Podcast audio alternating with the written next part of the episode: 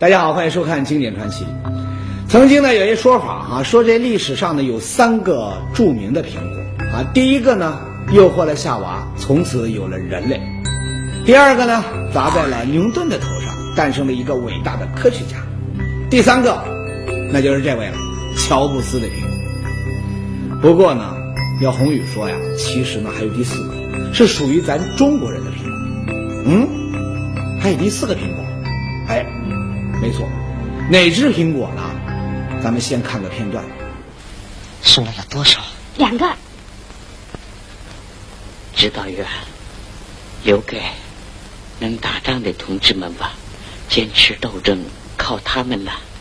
我们躺在这里，什么也不能干，已经是对不起党了。看到这儿呢，可能有人要说了啊，这是哪一出啊？啊，不就这一个苹果吗？还这么客套？哎，宏宇可告诉你，这个苹果大家都不肯吃，最后呢还是连长带头，全连呢上百号人，一人一口才吃掉的。没听过吧？上百号人吃一个苹果，这是为什么呢？就因为它的分量太特殊。怎么个特殊呢？这个呀，那就要说到六十年前的那件大事儿。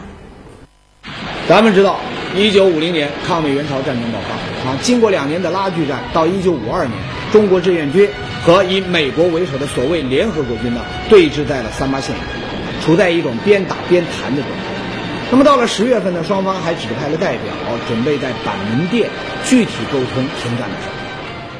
但是，就在这种情况下，事态呢却急转直下。十月八号这一天，美方代表哈里逊突然就接到克拉克啊，也就是当时所谓联合国军的第三任总司令他的名，单方面宣布停战谈判，无限期休会。嗯，美国人怎么突然变卦了呢？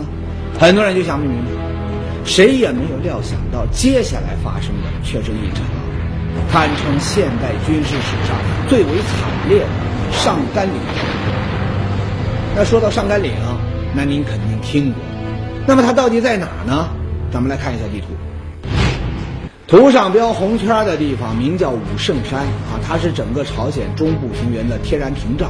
彭德怀就曾说过，失去了武圣山，志愿军啊在两百公里范围内将无险可守。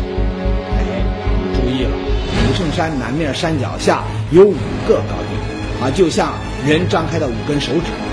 其中拇指和食指背后的洼地里有一个小村庄，它就叫上甘岭。怎么样？两个高地，总面积呢不到四平方公里。上甘岭它小吗？可是当年就在这里，敌我双方共投入了超过十万的兵力，前后打了四十三天。那么所谓联合国军呢，向上甘岭两个小小的山头共投下了。您听好了啊，一百九十万发炮，还有五千枚航空炸弹。从战后可见呢，它整个上甘岭的标高比原定标高整整低了两米，山头啊都给炸低了两米，其惨烈咱们根本就没有办法去想。当然，也正因为惨烈，上甘岭战役才举世闻名。不过呢，那您可能不知道，在这场战役的背后，其实呢还隐藏着很多鲜为人知的细节。而最新的美军档案解密，更爆出了一个当年的惊天秘密。什么秘密呢？那就是当年为什么会从准备停战，居然演变成惨烈的战役，来了一个几乎一百八十度的大转弯。那这究竟是为了什么呢？您绝对想不到，这事儿竟然是因为。一个人而起，谁呢？这位艾森豪威尔，二战时期的盟军总司令。那有人可能要说了，二战之后，艾森豪威尔他不是当政客去了吗？他怎么又跟这个上甘岭扯上关系了？哎，这就是秘密所在。怎么呢？咱们知道，艾森豪威尔军人出身，当年呢在欧洲战场，他指挥美军那是所向披靡。那您注意了。他后来从政的资本就是美军在战场上的表现，但是，一九五二年他碰上难题，什么难题呢？那年啊，他正在竞选美国总统。可就在这个节骨眼上，他所依靠的政治资本——美军，在朝鲜战场却偏偏不给力，一度被中国志愿军打的那是屁滚尿流。您说急死人吧？那怎么办呢？据说呀，艾森豪威尔当时就找到克拉克了，说：“兄弟啊，哎呀，关键时刻你可得在这个战场上给咱兄弟找回一点面子。”哎，所谓面子，其实那就是选民的支持。你想不到吧？一场远隔太平洋的战争，竟然还影响到了美国总统的竞选，哈哈，这就是美国政府。结果上甘岭战役就这样打响。不过呢，这里还有一个细节鲜为人知，什么细节呢？听听专家怎么说。按照后来美方的史料显示呢，他夺取这两个高地的目的，实际上还并不是要在。武圣山方向打开大的战役突破口。哎，您是不是听着有点糊涂了？那前面不是说武圣山关系到方圆两百公里范围中国志愿军的安全吗？可为什么美方史料上显示，当时美军并没有把这个武圣山作为这个战役突破口？这不合常理呀！哎，您不明白，这里面的原因呢，其实很简单，怎么呢？艾森豪威尔当时啊，其实呢也没敢指望这个美军能够给他弄出一点什么大的这个惊喜。您说打都打了两年了，总司令都换了两任了，最后的结果呢还不是相持不下吗？哎，他只希望克拉克呀弄出一点小小的胜利啊，比如占领某个高地，哎，那他就能够造势宣传。他政客糊弄糊弄选民那是常有的事儿。那至于这个武圣山。那是军事重地，中国志愿军那肯定重兵把守，他敢让这个美军去碰这个硬茬吗？不敢。但是，他做做进攻的样子，那还是必须的。你说万一捞到什么意外的惊喜，对吧？哎，武圣山脚下的上甘岭高地就这样成为了美军的目标。那么，按照这个目标呢，其实上甘岭你打到顶，原本啊应该只是一场小规模的战斗，但事实上。这个战役却是以现代军事史上最为惨烈的等级载入了军事史册，甚至还编入了美国的军事教材。那这又是怎么回事呢？这个呀，那就跟另一个人有关了。谁呢？这位负责主攻上甘岭的美国第八集团军司令范弗里特。范弗里特早年呢毕业于美国军事学院。艾森豪威尔的同班同学，美国陆军上将。此人打仗啊，据说还有两把刷子。另外呢，他还有一个很著名的论断，叫做“唯火力制胜论”。啊，什么意思呢？那就是说呀，这个双方交手，只要我的火力比你猛，那就肯定是我赢。为了美国政治的需要，范弗里特将耍出怎样的伎俩？中国志愿军又将如何应对？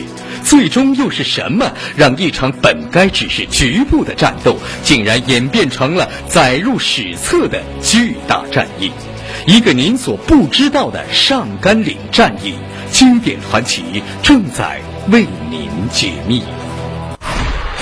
经典传奇，风起云涌，惨烈的上甘岭战役，短的时间内就打了四十万发子。八年逃亡的中统少将，当时我就知道难逃，因为危险的地方都有我的越安全。斗志斗勇的蓝天之战，我们第一次没有把敌军打。翻身改造的烟花女子，藏身兵工厂的甲骨片。距今呢已经有三千多年的历史。五日旧时风云，其中秘闻知多少？本周一至周五中午十二点，江西卫视经典传奇《解放初期风云录》。我们相信，有一种检验经典的标准是时间。每一天都有传奇发生，但只有时间才可以让传奇不老，经典永续。流传的经典，未知的真相，在时光的坐标上，我们一直在寻找。你最想看到的那段经典传奇。周一至周五中午十二点，江西卫视《经典传奇》。上一节说到，美第八集团军负责主攻上甘岭。不过呢，您可能不知道，在战役打响之前，美军呢其实还玩了一花招。什么花招呢？哎，您一定还记得二战著名的诺曼底登陆。当年呢，盟军呢要跨越英吉利海峡登陆欧洲，地点呢有两个选择，一个呢是诺曼底，另一个是加莱。可问题是，这两个点都不能。为什么呀？德军呢早就在这两个点都布下了重兵。如果强攻，你随便哪个点盟军的兵力损失至少都是德军的六十倍，这怎么玩啊？那当时呢，美军哎，他就耍了一招声东击西，上演了一场二战史上最大的骗局。他们故意把主攻的方向定在了加莱，哎，希特勒呢还真就信了，把重兵调去加莱了。哎，结果，您看声东击西啊，这招挺管用吧？哎，当时呢，主攻上甘岭的这个美军司令范弗里特也用了这招。为了不让志愿军发现他进攻上甘岭，他白天呢就用这个汽车装一点兵向后方运送，还在这个坦克上呢插上旗子，大摇大摆的向西开进，以此呢来迷惑这个志愿军。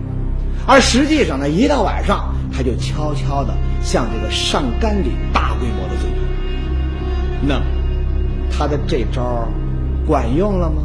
哈哈，这得分谁。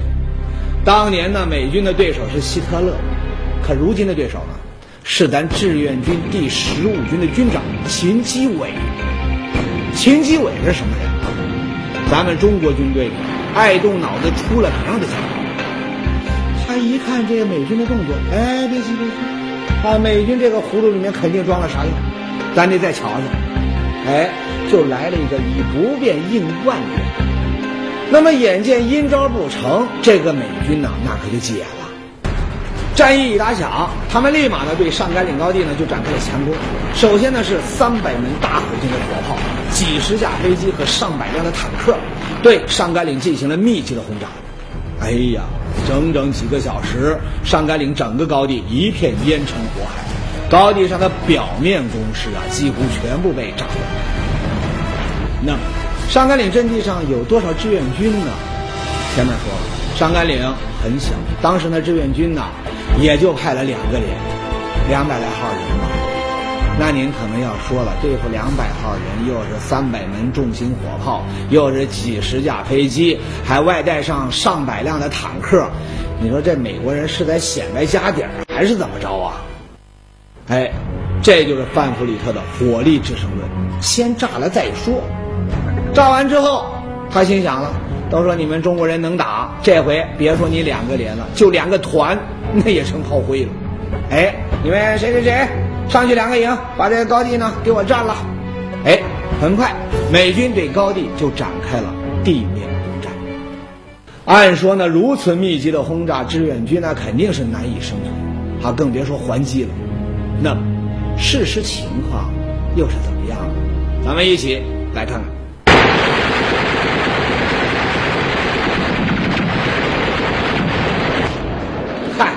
高地之上不仅呢还有志愿军，而且呢志愿军的火力呢还很猛。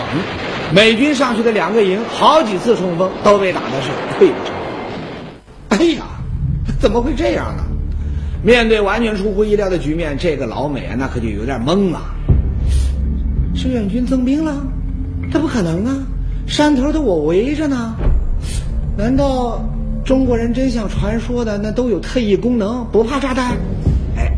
这里呢，跟您说一个笑话啊。据说呀，当时呢，所谓的联合国军里面，很多士兵都在传，对面的中国人咱别惹，为什么呢？他们有特异功能。您想那年中国人打德川啊，零下几十度呢，咱烤着火都打哆嗦了。可那些中国人啊，脱了棉裤光着双脚，哎，那就过了河了，一点都不怕冷。还有，头天晚上还说中国人呢啊，离咱一百多里。可早上没睡醒，他们怎么就到了眼前了呢？那不是有特异功能是什么呀？哎，当时呢，很多的美军士兵啊都觉得这个中国人的能耐，他不敢想象，啊，也信了特异功能的这个说法。哈哈，其实啊，咱们哪来什么那么多的特异功能啊？要说特，那就是咱咱们志愿军的意志特别的顽强，纪律特别的严明。好了，说回上甘岭，面对密集轰炸，高地上的志愿军到底是怎么保存下来的呢？要说这个范弗里克呀，虽是上将，可这功课嘛还是没有学好。怎么呢？《孙子兵法》里面那是有声东击西，可他不知道里面还有一句名言，叫做“善守者藏于九地之下”。原来啊，对于美军的炮火，志愿军呢早有准备。他们除了在高地的正面构筑了大量的堑壕，还修建了大量的双层的坑道、挖地道。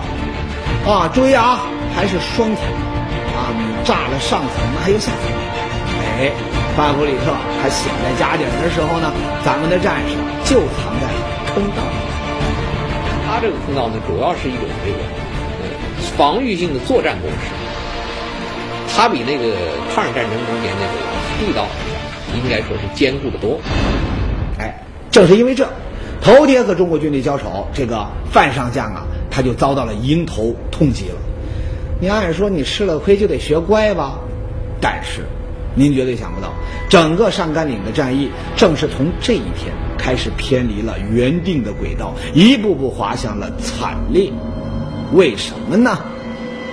要知道，进攻之初，范弗里特呢可是向这个克拉克信誓旦旦的做过保证的，保证轻松搞定上甘岭。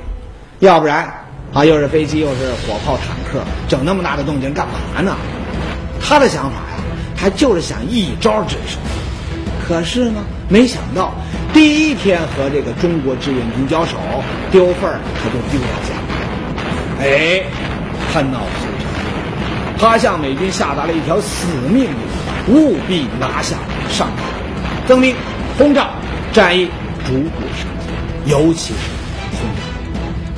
在火力支撑论的指导下，您猜最多的一天，美军向这个上甘岭投下了多少炸弹？告诉你，吓死！一天三十万发，平均每秒就有六发。哎呀，那些天呢，不到四平方公里的上甘岭，整个就被美军的炮弹覆盖，几乎就找不出一块完整的地。泥土炸出的粉末足足有一米深。对于范弗里特的这种轰炸呢，后来不少的美国人就开他的玩笑说：“老范呢，你可真大方。”啊，帮朝鲜人翻地，那不用锄头，啊，用炸弹，哈哈，那这是后来的笑话。不过呢，当时对志愿军来说，考验那是非常。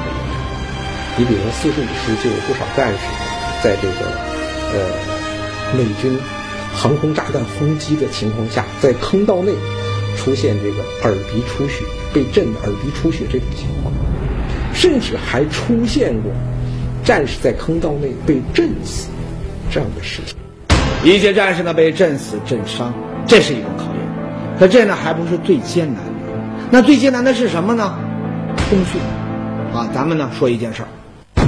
那天经过一小时的炮火轰击，所谓的联合国军呢，共七个营的兵力，在三十多辆坦克的开路下呢，向上甘岭发起了进攻。哎，面对的这种情况呢，前线该如何反击？后方炮火该怎么去支援？沟通那是当务之急。可就在这个节骨眼上，哎，出问题了，无线通讯被炮火给震坏了。哎，这里啊，宏宇呢要补充一下啊，当时这指挥所在哪？其实呢也不远，和这个前沿阵地相隔，那么大概呢也就是一千多米吧。那么两边的联系呢，除了无线电，那还有电话。但问题是，敌人的炮火把电话线它也给炸断了，那怎么办呢？通讯那是必须的。抢修无线电来不及了，那唯一的可能就是连上电话线。就在这时，有一个人冒着枪林弹雨冲出了坑道，谁呢？电话班的副班长牛宝台。他顺着电话线一米一米地向前摸索，很快他就找到了断点。可是被炸的电线已经短了一截，这可怎么办呢？可就在牛宝才想办法连线的时候，突然一颗炮弹就落在了他的身边。牛宝才当时啊就身受重伤。那后来的事情怎么样了呢？牛宝才能够完成这个任务吗？为了面子，美国人发动了惨烈的战役。在上甘岭战役中，志愿军到底面临了哪些困境？他们将如何面对敌人的疯狂？咱们的英雄又演绎出怎样的壮烈？一个您所不知道的上甘岭战役经典传奇正在为您解密。经典传奇，风起云涌，惨烈的上甘岭战役，短时间内就打完了四十万发子。八年逃亡的中统少将，当时我就知道难逃，越离山的地方都有我来越安全。斗智斗勇的蓝天之战，我们第一次那个话，那些打他。翻身改造的烟花女子，藏身兵工厂的甲骨片。距今呢，已经有三千多年的历史。五日旧时风云，其中秘闻知多少？本周一至周五中午十二点，江西卫视经典传奇《解放初期风云录》。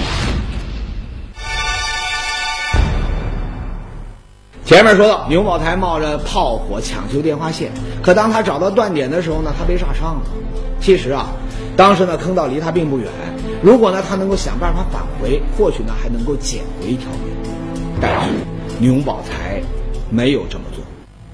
他拼尽最后的力气爬到断线的地方，用他的双手拉住了两边的线头，愣是用身体接通了线路。就这样，牛宝台用他的生命换来了三分钟的通话时间，而正是这三分钟，营部下达了关键的作战指示。不过呢，咱们志愿军的顽强抵抗并没有让美国人放下他们的面子问题。可以说，当时美军激进疯狂。每天呢，逐次的增兵，轮番的攻击，志愿军也只能分批向阵地的增援。那么后来的战斗呢，恐怕用白热化这个词都不够形容。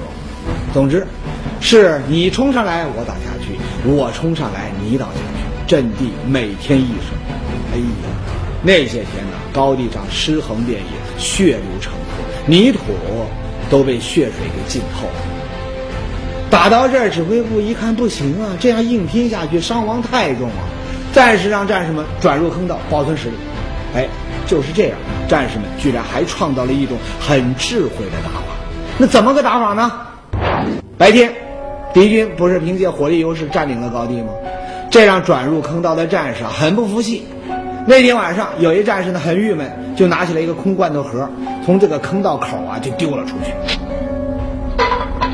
那么空铁盒哐啷哐啷这么一响，您猜怎么着？哎，山头上敌人的机枪就起来了。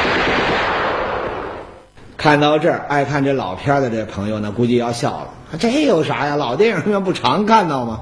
侦察敌人火力呗。哈哈，错了。您再看，再扔几次呢？美国人觉得无聊啊，不打枪了。但是这回啊，轮到咱们连长来这儿。铁阳。告诉一排长，我跟毛四海出去一下，马上就回来。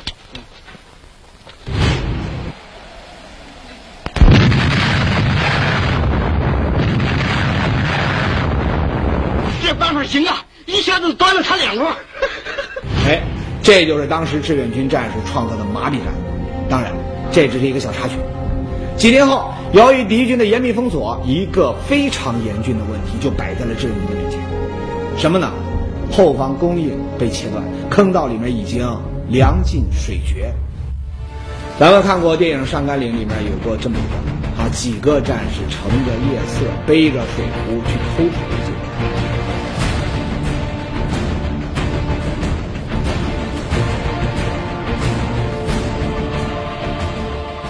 那这是不是真的呢？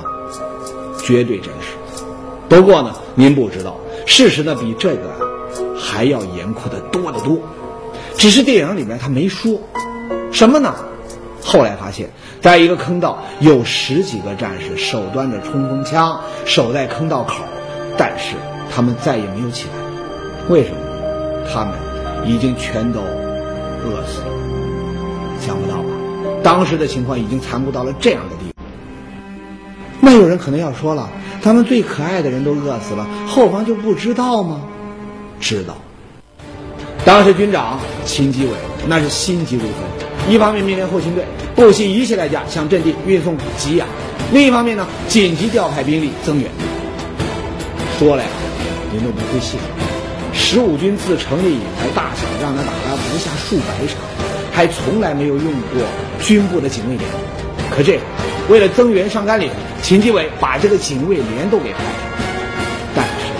敌军的炮火真的是太猛了，整个警卫连最终到达阵地坑道的只有二十四个人，其他的全部。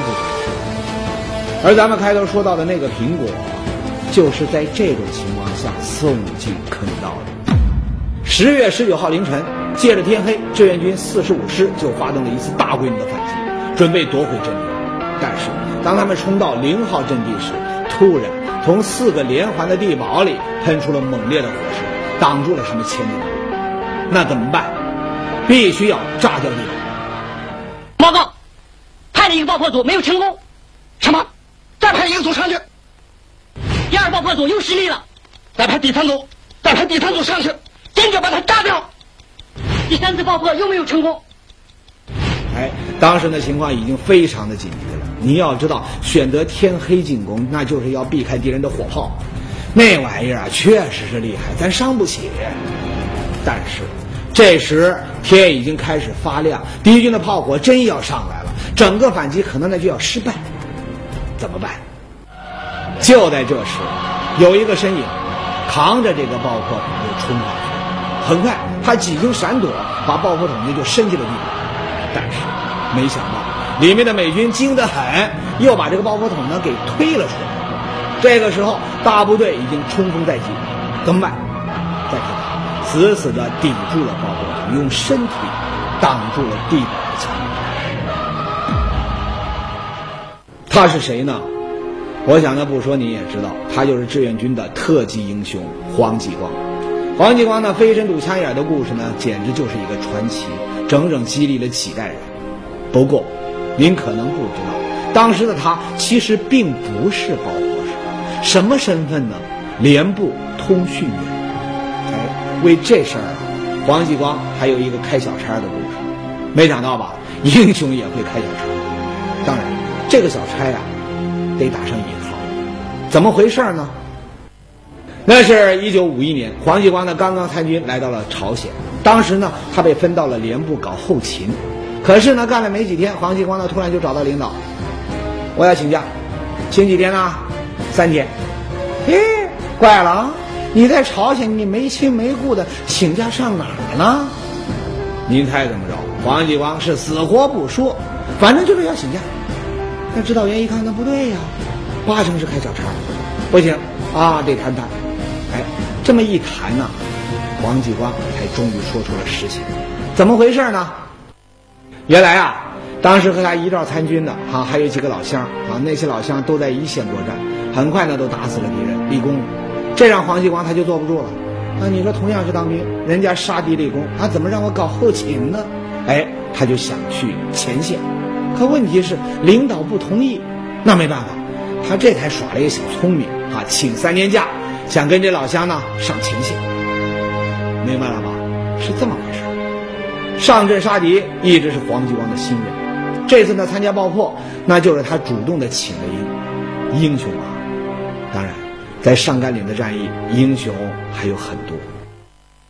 像电影《英雄儿女》中的主人公王成的原型人物之一朱有光和王万成，抓起爆破筒和敌人同归于尽。像咱们都知道的邱少云，为了不暴露目标，宁愿自己被燃烧弹活活的烧死。正是无数的英雄，正是咱们中国人不畏强敌的精神，在上甘岭让曾经不可一世的美国人不得不低下他们高昂的头。克拉克呢，后来在回忆录中就写过这么一段话：上甘岭战役是一场残忍的挽回面子的恶性赌博。我承认，我失败。当然，上甘岭战役呢，已经成为了历史。好，咱们今天重说起这段历史呢，只是为了提醒自己，咱们不应该忘记当年那只苹果留给咱们的精神。